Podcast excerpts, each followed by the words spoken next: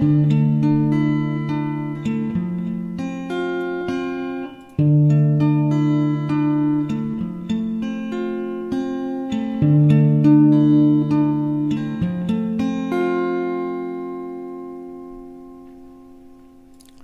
chicos, ¿cómo están? El día de hoy vamos a hablar sobre trastornos psicofisiológicos y el estrés.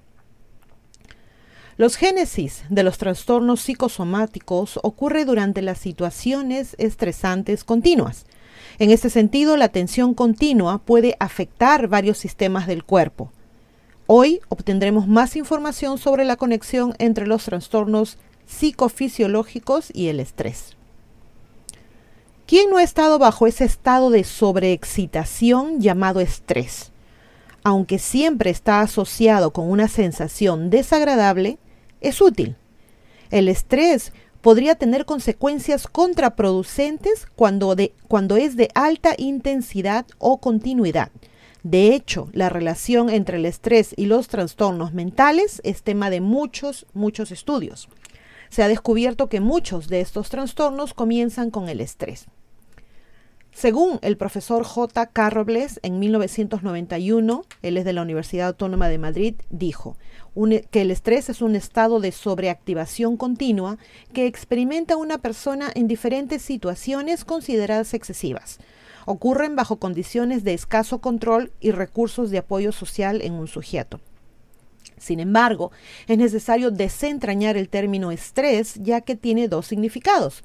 Puedes dividirlo en angustia y eustress. Acá debemos especificar, debemos aclarar que al explicar lo que cada uno de estos dos términos significa, angustia y eustress, eh, están considerados los términos como se escriben en inglés. Entonces, angustia es distress, tal cual lo escuchan. Entonces, dis significa alterado o inadecuado. Es cuando el estrés es patológico y produce respuestas alteradas debido a situaciones excesivas. Eustress se escribe eustress Eustrés significa adecuado o bueno. Esto se refiere al estrés adecuado y necesario y puede ser insuficiente, óptimo o excesivo y podría provocar angustia.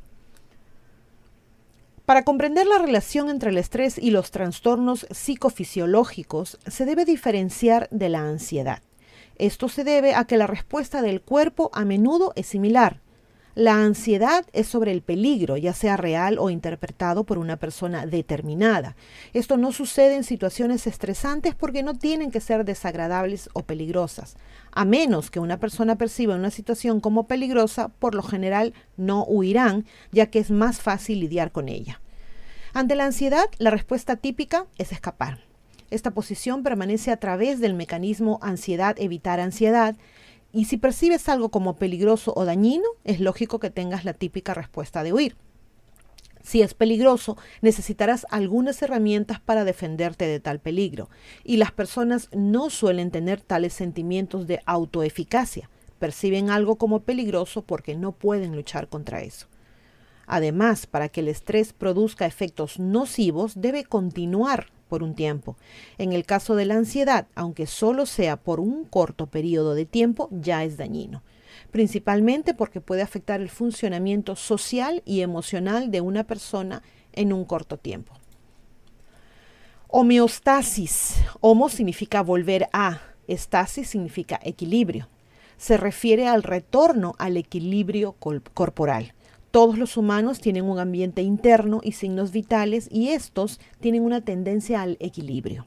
Es decir, la voluntad implementa acciones para resolver cualquier desequilibrio que una persona pueda desarrollar. Cuando no alcanzas la homeostasis, experimentarás estrés. Si tienes que implementar estrategias conscientes porque no funcionan automáticamente, entonces es normal no alcanzar este estado de equilibrio. En cambio, se llega a la hemoquinesis, un estado de desequilibrio. Aunque está claro que el estrés puede provocar irritabilidad, apatía, ansiedad, angustia y enojo, también genera respuestas fisiológicas o corporales que quizás no notes. Estas son muy relevantes para la relación entre el estrés y los trastornos psicofisiológicos. Esto se debe a que cuando se mantienen a lo largo del tiempo debido a la situación estresante, pueden provocar ciertos trastornos, algunos psicosomáticos. Las respuestas fisiológicas a situaciones estresantes son el resultado de varios sistemas corporales como el sistema nervioso autónomo y el sistema nervioso central. En la respuesta fisiológica al estrés, el sistema somático es responsable de la respuesta electromiográfica. Esa es la actividad eléctrica producida por los músculos esqueléticos como los movimientos oculares y la respiración. Por lo tanto, puede haber un aumento en el flujo sanguíneo a grandes grupos musculares durante el estrés como la espalda, brazos y piernas. Además, también puede haber tensión muscular generalizada. Las respuestas al estrés que toma este sistema están relacionadas con el sistema cardiovascular, frecuencia cardíaca, presión arterial y flujo sanguíneo. También regulan la temperatura corporal, la excitación sexual y las respuestas electrodérmicas. Ese es el nivel de potencia de la piel y su respuesta conductiva. Además, hay salivación y respuestas gastrointestinales. Por lo tanto, frente al estrés puede haber un aumento en el ritmo cardíaco, actividad renal, vasoconstricción periférica en tus manos y pies y un aumento en el factor de coagulación de la sangre. Ah, en cuanto a las respuestas del sistema nervioso central, hay respuestas electroencefalográficas y respuestas provocadas. Finalmente, también hay respuestas al estrés que provienen de los sistemas endocrino y bioquímico. Estos pueden conducir a varios cambios hormonales y a un aumento en la actividad inmunológica al principio que luego disminuye. Al igual que con la ansiedad, ciertos sistemas corporales se desactivan en respuesta al estrés porque no son útiles. Dada la respuesta específica de un ataque de ansiedad, estos sistemas se desactivan o se reactivan, pero en una situación continua de estrés podrían afectar la salud de una persona. La afluencia de sangre en el tracto digestivo disminuye, lo que lleva a posibles problemas como úlceras, colitis y síndrome del intestino irritable. Esto también ocurre en el sistema genitosexual, donde el estrés puede conducir a disfunciones sexuales en la excitación, erección, lubricación y tumescencia. Los trastornos psicosomáticos son las condiciones fisiológicas de origen psicológico. El estrés es algo que en principio no debería afectar el bienestar físico de una persona, pero puede conducir a enfermedades muy desagradables y a sus síntomas son prueba de la influencia de la mente en el bienestar de tu cuerpo, contrario de lo que mucha gente piensa, siempre van de la mano. Como mencionamos anteriormente, el estrés en sí no es exactamente malo, sin embargo, cuando se convierte en angustia y muestra las siguientes características, es probable que afecte tu bienestar psicofisiológico. Por lo tanto, los factores relacionados con el estrés y los trastornos psicofisiológicos son 1. Exposición frecuente o prolongada a estímulos o situaciones estresantes. Cuando las personas no salen de una situación estresante, solo empeorará. No resolver las cosas rápidamente o permanecer en un ambiente estresante sin poder evitarlo es el primer paso para desarrollar un trastorno psicosomático. 2. Activación prolongada del patrón específico de activación fisiológica del sujeto ante el estrés. Cada persona tiene un perfil de estrés diferente y tu activación fisiológica es diferente de la de los demás, como ya explicamos. Dependiendo de la respuesta, los síntomas psicosomáticos variarán. 3. Sensibilización o activación exagerada del sistema orgánico ante el estrés. Una vez que estás completamente sumergido en una situación estresante, es normal que tu cuerpo se vuelva sensible a ello y es mucho más fácil para ti estar estresado. 4. Alteración del mecanismo regulador homeostático. Una vez que alcanza ciertos niveles de estrés, es más fácil que ocurran alteraciones. Esto se debe a que hay una menor tolerancia en los estímulos que causan los problemas. Y 5. Alteración crónica del funcionamiento del sistema orgánico. Además, la aparición de un trastorno estresante o psicosomático o psicofisiológico estresante.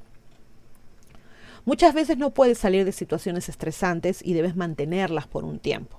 Sin embargo, muchos recursos pueden ayudarte a reducir el estrés para evitar el resultado de la, de la relación entre el estrés y los trastornos psicofisiológicos. Entonces, los recursos para el estrés continuos que puedes usar son redes sociales y apoyo social como familia, amigos y colegas. Debes prestar atención a la escasez de recursos sociales, déficits en las relaciones sociales y condiciones sociales especiales. Una poderosa red social y familiar es un buen factor de protección contra las consecuencias del estrés. Actividad y ejercicio físico. Hobbies y o pasatiempos.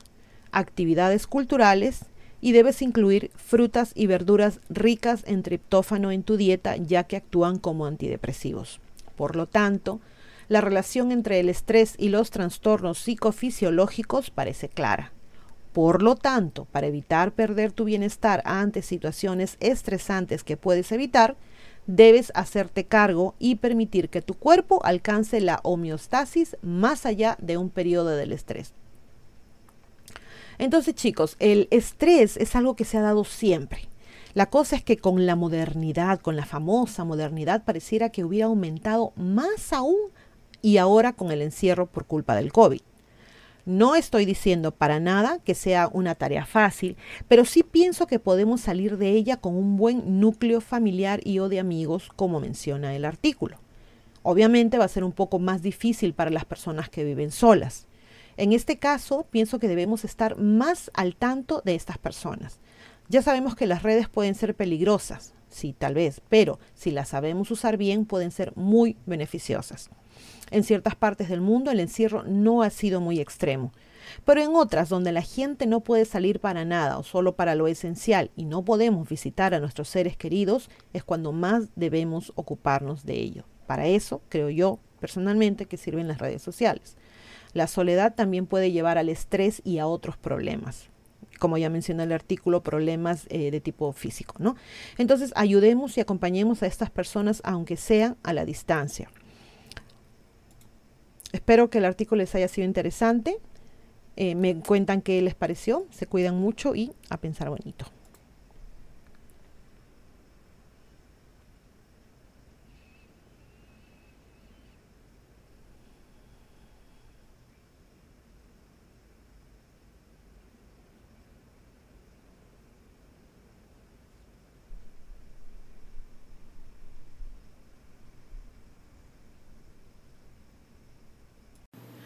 No se olviden de suscribirse a Ileana Historias y a Divulgación Total en YouTube, hacer clic en la campanita para recibir las notificaciones cuando subimos nuevos videos, poner sus pulgares arriba, hacer like y compartir.